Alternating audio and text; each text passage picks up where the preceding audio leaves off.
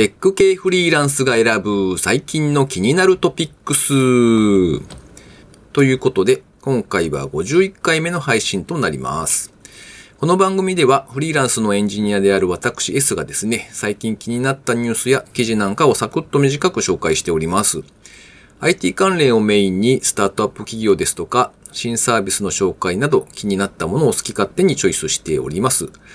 たまに面白い働き方をしていらっしゃる方々を見つけてはですね、すいません、インタビューお願いしますと言ってお声掛けして、そういった音声も流しておりますので、もし自分も出てみたいという方がいらっしゃればですね、お気軽にお声掛けいただけたらと思います。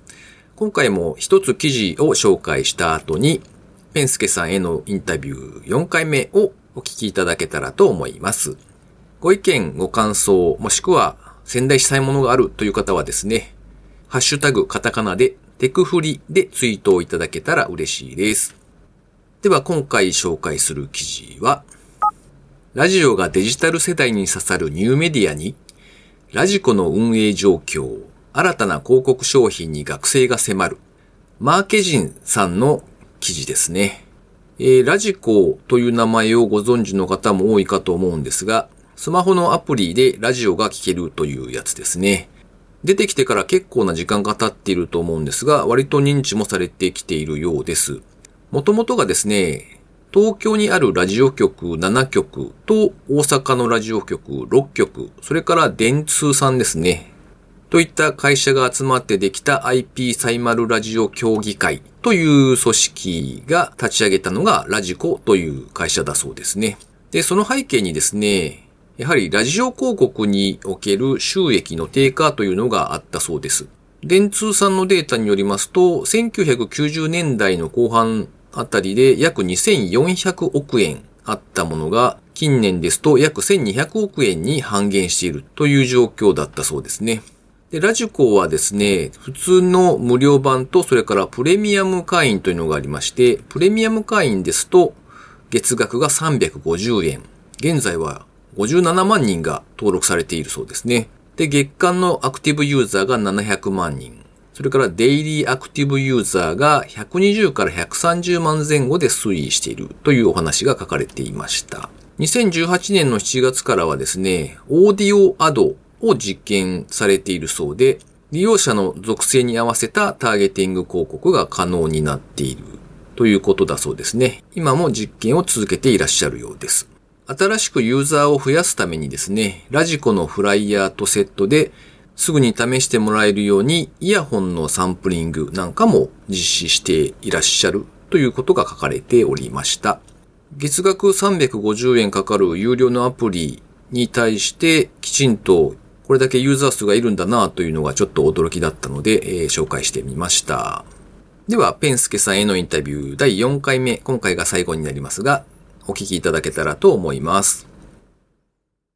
えー、今回も引き続き、ペンスケさんにゲストとしてお越しいただいております。今回多分最後になると思いますが、よろしくお願いします。よろしくお願いします。えっ、ー、と、まあ、前回までお話しいただいてきた中で、なんかこう自分の中で大きく影響を受けた人だったりとか、ものだったりとか、何かあります？そうですね。えっと、これ二人あっ、でまあ、一つは、まあ、えっ、ー、と、前回も話題に出した、えっ、ー、と、学さんなんですけど、まあ、フィリピン留学してる時にあった学さん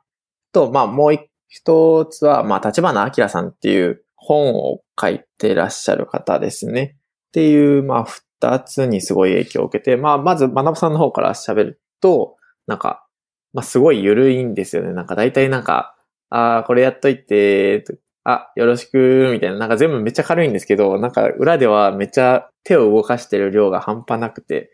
なんかこう、ブログとかでめっちゃすごい楽に稼いでるように見えるんですけど、なんかその、今まで別に平気で100個ぐらいサイト作ってきたりしたし、みたいな。なんかその、ちゃんとやることをめっちゃやって、で、なんか自分のやりたくないことをどんどん排除していってる。あの、寒いところに住みたくないとか、えっ、ー、と、電車に、満員電車に乗りたくないとか、そういうのを避けるために、ちゃんと努力をして、ちゃんと避けるっていうのがなんか、すごくて、で、なんか僕もそういう風になりたいなと思って、ちょっと憧れてますね。まあなんか一時期一緒に仕事をして、まあ、させてもらってたっていうのもあるんですけど、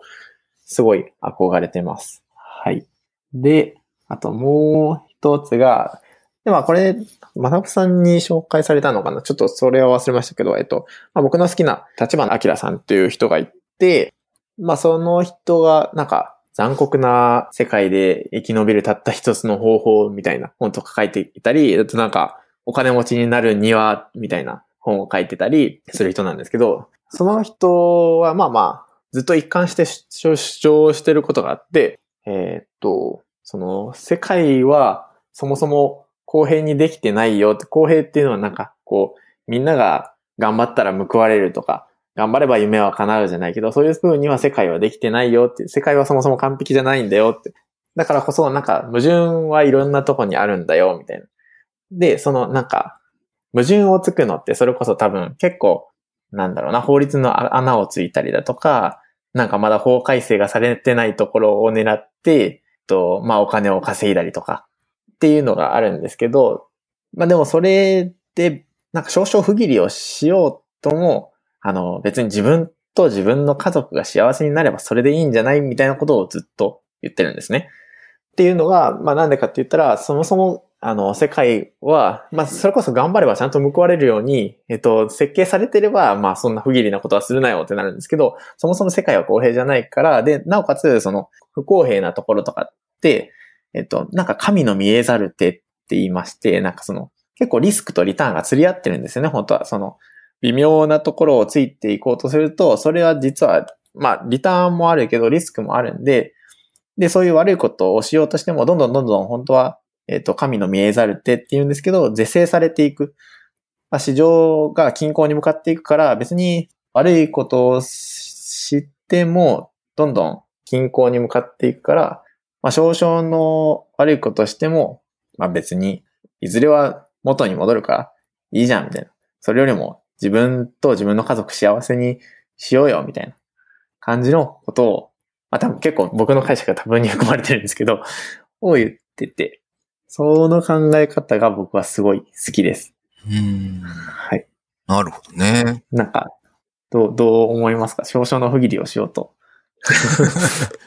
まあ、できることなら、ね、義理はあれですけど、まあ、その、世間が、その、なんというか、矛盾に満ちていて、なんかいろいろなことがあって、そこをやいやいやいや言うよりは、まあ自分のことをきちんと考えていればいいんじゃないかみたいなのは、まあわかる気がしますね。うんそうなんですよ。なんか、なんだろうな。少々、裏技的な部分が見つかったらそこをついちゃうよ。あ、で、そう、あともう一つこの人がずっと言ってるのは、まあ、まあ、この人の言い方で言うとフリーエージェントになりましょうみたいなことを言うんですけど、まあ、フリーエージェントになると、えっと、実は何を行ってるかっていうと、えっと、経費とかで租税対策をしてとか、えっと、実はなんか、パソコンを買ってようと、えっと、あなたが買ったパソコンは単純に20万かもしれないけど、そのフリーエージェントの人が買った20万は、まあ、経費で落とされてるんだよ、みたいな。だから、えっと、そこって結構矛盾があって、みたいな。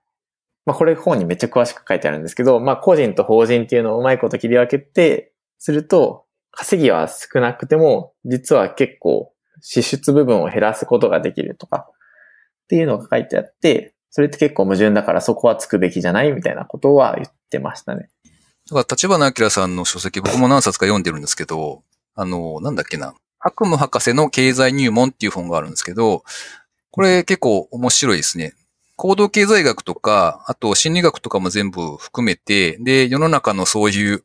なんか、まあ、例えばなんですけど、あの、誰もが一度は通るであろう、こう、マルチ系のお誘いだとか、あ あいう時のそのお話だとか、いろいろ事例っていうか、まあ小説みたいな物語風に書かれつつ、そこには、まあ例えば知ってる人は知ってると思うんですけど、偏方性の原理だとか、そういうものがあってっていうことをこう書いてあってですね、なんかこれはなんか子供に読ませた方がいいんじゃないかなと思って読んでたりとかありましたね。うん、でも結構子供に読ませるには結構本当になんかつらつらと冷たい世界が書かれてたりし。ますよね。それは感じますね。はいはい。あの、現実はこうだよみたいなことを言っちゃっていいのかしらみたいな、なのはありますけど。まあでも、すごい僕は好きですね。それこそなんか、やっぱ、頑張っても報われないとは思ってるんで、僕の中では、その、あの、ちゃんとした努力をしないと報われないみたいなのがあるし、だからこそなんか、ちょっと裏技じゃないけど、そういうのは探してうん。いかないといけないなとは思うので、まあまあ、そうかもしれないですね。まあまあ、まっとうに頑張るのは頑張るんですけどね。うんまあそこはちゃんとね、やらないとあれですけど。あとはじゃあ、えっ、と、なんか、一番時間かもしくはお金をつぎ込んだことっていうと、何になるんですかフィリピンですかああ、フィリピン、フィリピン、そう、本当に申し訳ないですけど、親のお金で 行っちゃったんで、そうですね。自作 PC とかしてましたけど、なんか、バイト代は自自作 PC につぎ込んだりしてました。うん。まあ、と言ってもなんか電気屋さんに行って、あの、パソコン作りたいですって言って、えっと、じゃあどういう、あの、パーツが必要ですかみたいな、結構、まあ、一緒に選んで、で、家に持って帰って、まあ、なんか自分でガチャガチャガチャガチャやっただけなんですけど、うんっていうのは結構お金かかりました。うんまあでもそれ以外で言ったら普通に多分プログラミングしてるのが一番時間かけてますね。ああ、そうかそうか。そうですね。なんか、割と、学生時代からすでにハードワークをされているって感じの お話ですもんね。うんあーでもそれは、まあ、しゃあないですよね。一人でうん稼ごうと思ったら、まあまあ、まっとうな、なんか、む、むく、報いじゃないな。なんて言うんだろう。それは、やらなきゃいけないかなっていう。うんそのおかげで、なんか、会社に、早、朝早く起きて、満員電車に乗らなくていいとか、そういうメリットを享受できてるので、僕はまあまあ、いいかなと思ってますね。なるほど。そっかそっか。ええあとなんかちらっと聞いたのは、奥さんにたまにサイコパスって言われてるそれは、っていうのを、あの、キャストフォーファンっていう、健介さんがやっ、健介さんと小林さんがやっている、ポッドキャストがあるんですが、そちらでお話をされてたのを聞いた記憶があるんですが。はい。ご紹介ありがとうございます。えっと、そう、そうなんです。サイコパスは、そのなんか、それこそ僕、立花明さんみたいな、なんか現実をめっちゃ突きつける話がすごい好きなので、なんかこう、そのモードに入っちゃうんですよね。多分あの、あの、女の人にそういうことをしちゃいけないんですけど、なんか、あー、なんかうまくいかないみたいなことを言ってるときに、えっ、と、なんかそれはこうこうこうで、えっ、と、なんかそれ、そういう努力してないから、えっと、こうなるのは普通に当たり前じゃないみたいな。えだから、こういう、こう、こういうことをしたら多分普通にうまくいくよ、みたいなことを言うと、ポカーンってされて、そういうことを聞いてほしいんじゃないみたいなことをめっちゃ言われますね。なるほどね。まあまあ、まあでもそれは多分、サイコパスというよりは、まあ男性には結構そういうところはあると思うので、まあなんかちょっと安心しましたけど。うん、なんか、それは多分たまに冷たすぎるんでしょうね、多分なんか。あとなんか、あ、そう、多分、たまに、あの、結構、お親、親の話とかでも結構、いや別になんか親も別に、うーんなんだろうな。親だからって別に大切にしなきゃいけないとかないでしょとかなんか、結構なんかひ、これ微妙だな。これ、これ言うと結構微妙なやつ。わかるわかる気がします。あの、なんか割と、あれじゃないですか。別に常識っていうものに関して結構ちゃんと考えてるっていうか、あ、そうそうそう。えっ、と、よ、僕の妻が、まあそういうステレオタイプなことを結構言ってくるんで、いや、なん、なんていうのかな。親だってただの人間なんだから、いい人と悪い人がいるのは当然で、悪いことをした時にはもう、なんかバッサリとちゃんと対処しなきゃいけないよって、親だからどうこうってしちゃダメだよみたいなのを結構なんか多分こんなに柔らかくは言言えないので、あの、つらつらと、あの、ダメだよって言ったら、なんか感情がないね、みたいな。なるほどね。う んはいはい。わかりました。はい。えっと、あともうそろそろ最後の方の質問に移っていきたいと思うんですけど、あの、はい。フリーランスの人というか、まあ、例えば僕も今フリーランスでやってますし、もしくは、こう、多分この番組聞いていただいている方って、フリーランスになりたい方とかも多いのかなという気がしてるんですけども、そういう方に対してなんかアドバイスというか、なんかありますか？そうですね。と、これは僕も結構めっちゃ言いたいことがありまして、なんかその、フリーランス、うんぬんじゃなくて、なんか、めっちゃツイッターとかでも最近よく見かけるんですけど、フリーランスだからどうとか、えっと、会社員だからどうとか、っていう考えをなんかそもそもあんまりしない方がいいなと僕は思ってます。というのも、なんだろうな。あの、フリーランスにもいろいろいるし、会社員にもいろいろいるんですよね。あの、会社員でも別になんか満員電車に乗らなくてもいい人はいるし、えっと、フリーランス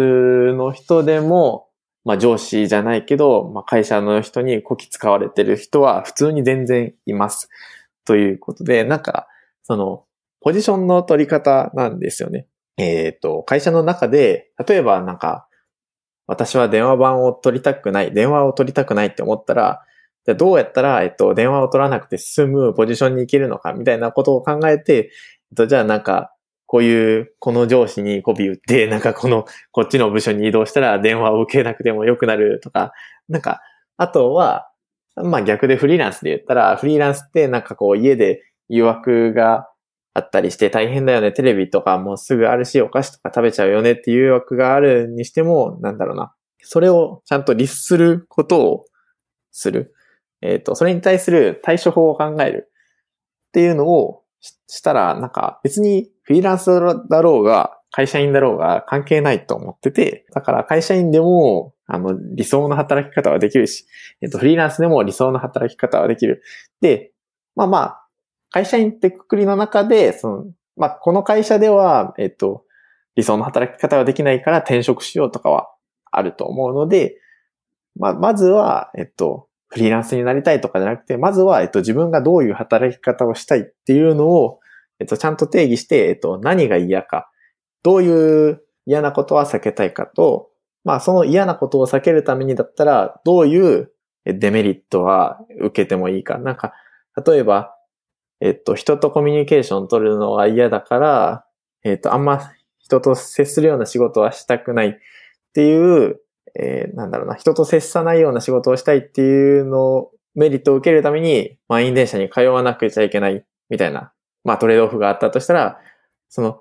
そのためになら満員電車に乗ってもいいなとかっていう考え方をして、まあいいとこと悪いところを、なんかいいとこ取りするのがいいなと僕は思ってます。なので、その、自分が何が許容できて、何が嫌なのかっていうのをまず定義して、そこから働き方っていうのを考えたらいいんじゃないかなと思います。はい。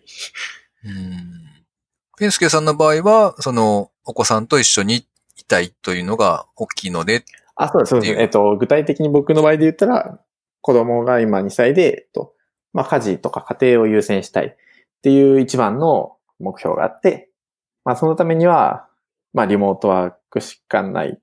だから、まあ、なんか、リモートワークだと結構あの、まあ、やっぱ常駐で働くよりも単価下げられたりするんですけど、まあ、そこに関してはちょっと、まあ、目をつぶるしかないと思ってます。はい。うんなんで、あの、子供が大きくなったら普通にあの、なんか、あの、投資部に行って、普通にちょっと稼いでみたり、あの、それこそ勉強会にいろいろ参加してみたりっていうのはめっちゃやりたいです、本当は。うーん。そして怪しいおっちゃんになるわけですね。いやいや、それにはそうじゃない。ならない。怪しい、怪しいサイコパスになるっていう。そうですね。サイコパスではあるかもしれない。そこは真っ当に努力をして、まあまあ真っ当にやっていきます。あの、裏技っていうのは、あれです。あの、裏技っていうのは、そのうさんくさいおっちゃんのことではなくて、ああ、すみません。あの、はい。変なことでした。あのね、なんか、フリーランスになって、その租税とかをちゃんとすると、実はなんか、思ったより楽にお金が浮くよ、みたいな。そういう裏技を探していきたいと思います。あの、うん法に触れるとこはもう僕は一切したくない。わかりまし はい。た。はい。えっと、最後に何か告知などあればお願いしたいんですが。そうですね。告知、ありがとうございます。えっと、まあ僕も、ポッドキャストをやっておりまして、えっと、キャスト4 1っていう、なんか、まあ名前の通り楽しいためにやってるポッドキャストでして、プログラミングのことなんですけど、まあまあ、それに関わらずいろいろ喋ってますんで、まあなんか、ぜひゲストとして皆さん喋りに来てください。S さんも実は、えっと、ゲストとして来ていただいております。以前お世話になりました。ありがとうございました。なんか全然まともなこと喋った記憶がないんですけど、まあまあいいや。はい。なんかふわっとした話をしたりします。ただまあ僕個人的に、えっと、興味、その人に興味のあることを聞いたりとかします。特にテーマは、ああ、そうですね。特にテーマとかはないですね。えーっと、まあ、僕が無理やりエンジニアの話につなげていったり、僕が無理やりフリーランスの話を突っ込んでいったりするぐらいです。はい。まあなんで、まあ、ちょっとでも興味あるよっていう方がいましたらよろしくお願いします。あと、もう一つ、えっと、今、個人で受けてる案件が、まあ結構自分で書いてもいいんですけど、なんかみんなで一緒にワイワイやりたいなとか思ったりするので、なんか Laravel でやってるので、 Laravel 書ける人いましたら、ぜひぜひ一緒に Laravel を書きましょう。というわけで、まあ、コンタクトは、えっと、ツイッターで、えっと、ペンスケ81みたいな形で、えっと、調べていただければ出るので、よろしくお願いします。じゃあ、えっ、と、ショーノートの方にも貼っておきますので、えー、お声掛けしたい方いらっしゃいましたら、ペンスケさんの方までお願いします。お願いします。ということで、えー、ペンスケさんにいろいろお聞かせいただきました。ありがとうございました。ありがとうございました。ということで、ペンスケさんへのインタビュー、いかがでしたでしょうか？インタビューの中でも紹介していたようにですね、ペンスケさんと、それから小林さんという方がお二人で、キャストフォーファンという、ポッドキャスト番組を配信されていらっしゃるので、そちらもお聞きいただけたらと思います。最近の番組内でお話しされていた情報によりますと、ペンスケさんは、リモートだけど正社員として働くようになるということをお話しされていましたね。お二人が割と緩く話していつつも、なかなか、例えばこう、幸福とは何か的な話なんかも出てきたりして、面白い番組ですので、お聞きいただけたらと思います。最後に毎回近況なんかをお話ししているんですけれども、最近ですね、ちょくちょくズームを使って、えー、オンラインのミーティングをすることがあるんですけれども、先日ですね、とある設定があることに気がついたんですよ。というのも、外見を補正するっていうチェックボックスがあったんですよね。ん？と思って試しにオンしてみたらですね、確かにこう、お肌が滑らかになるんですよ。で、HD を有効にするっていう、まあ、解像度の設定ですよね。それの設定もあったので、それもオンにしてみると、画像がより細かくなって、さらにお肌が綺麗になっているので、うん、これは確かにすごいなと思って見ておりました。まあ別にいらんなと思ってですね、自分のところはオフにしてるんですけれども、まあ、これをですね、発展して考えていくと、意外にカオスな世界が待ち受けているのかもな、なんてことを考えたりしておりました。なんかこう、スマホのアプリでスノーっていうのがあったかと思うんですが、ああいう、まあ動物の可愛いパーツとかですね、それを顔にリアルタイムでオーバーレイで描いてくれるみたいなのは現在もすぐにできそうですし、それが少し精度を上げていくと、まあ何も準備をしていないけれども、リアルタイムで VTuber になれるみたいなことはできそうですよね。で、さらにですね、アニメのサイコパスの中で、まあ SF のアニメなんですが、その中のワンシーンで覚えているのがですね、朝その日に着る洋服をですね、デジタル的なこう操作でピッピッピッっていう感じでこう、チョイスしていくんですよ。今日はこれみたいな。で、そうすると、まあ自分の着ている服が他人から見た時にどれにするかみたいなのをこう、チョイスできるわけですが、まあそういうシーンがあったんですけれども、それと同じようにですね、自分のその外観も、まあバーチャル内なので好きなように切り替えていけるわけですし、それから以前ちょっと話題になったかと思うんですが、いわゆるフェイク動画ですよね。で、あのあたりの技術も進んでいくと思うので、まあ肌とか髪の毛の質感も上がっていき、それから体へのマッチングだとか、そういったところが細かくなっていくとですね、CG 映画とか、もしくはゲームのこうオープニングの綺麗なやつですよね。ああいったかなり詳細な動画になっていくわけですよ。そうするとリアルタイムにですね、オンラインでこうカメラの中でミーティングをしているんですが、なんかめちゃめちゃイケメンとか可愛い人が画像には映っていて、でも中身とはだいぶ違っていると、そんなことになっていくわけですよね。で、そうすると普段オンラインでお話ししている姿というのは、相手から見ると普通の人に見えてるんですが、だいぶ持った顔形になっていたりするわけで、そうするとですね、いざリアルな世界で会おうとした時に、うん、顔出しが辛いみたいなことになって、だんだんとこう、外に出られなくなっていくという世界が待っているのかもしれませんよ。なんてことを考えておりましたが、まあ、将来のことを悲観的に考えてもしょうがないなということで、今回はこの辺にしておきたいと思います。と、あとですね、ここ最近、ツイッターでちょこちょことコメントをいただけるようになっておりまして、そういえばお便りというか、いただいたコメントを紹介していなかったなということに気がつきまして、で、せっかくコメントいただいた皆様すみませんでした。ということで、今年入ってからぐらいの、えー、コメントをいただいた分をちょっと紹介してみたいなと思います。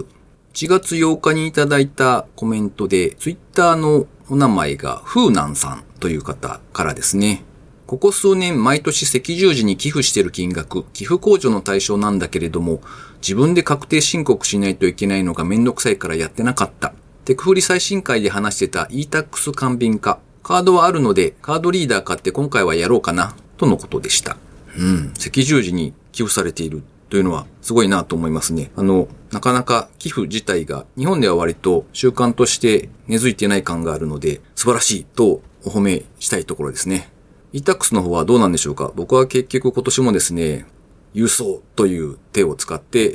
ー、済ませようと思っております。そういえばもう受付期間が始まっているので、皆さん、やべえと思いつつも手をつけてない方もいらっしゃるのかなというところですね。3月15日が締め切りなので、皆様お早めにということですね。僕は最初の頃は確か3月15日って必着なの？投函でいいの？っていう、それくらいギリギリのところであえいでいた記憶がありますので、皆様もお気をつけください。ちなみに、決心が15日までだったら確か良かったと思いますが、えー、念のため皆さんご自身で調べてくださいね。というところですね。えー、お次はですね、1月27日にいただいたコメントで、あぜちおばあちゃんからですね、拳の里は関市の隣の七層町だよ。ということで、ご指摘をいただきました。ありがとうございました。以前にもちらっとお伝えしたと思うんですが、あの、地名を間違えておりまして、えー、完全にこう、疑いもしなかったというパターンですね。はい。ちなみに、七層町というのはですね、関数字の7に宗教の宗、宗宗とかの宗ですね。と合わせて七層町なんですが、毎回七層なのか七層なのかがわからなくなるという悩ましい地名だったりしますね。あぜちおばあちゃんには何度かお会いしたことがあるんですが、お元気でいらっしゃいますでしょうかまた飲みましょうということでよろしくお願いします。それから1月28日にですね、ふそやんさんからのコメントで、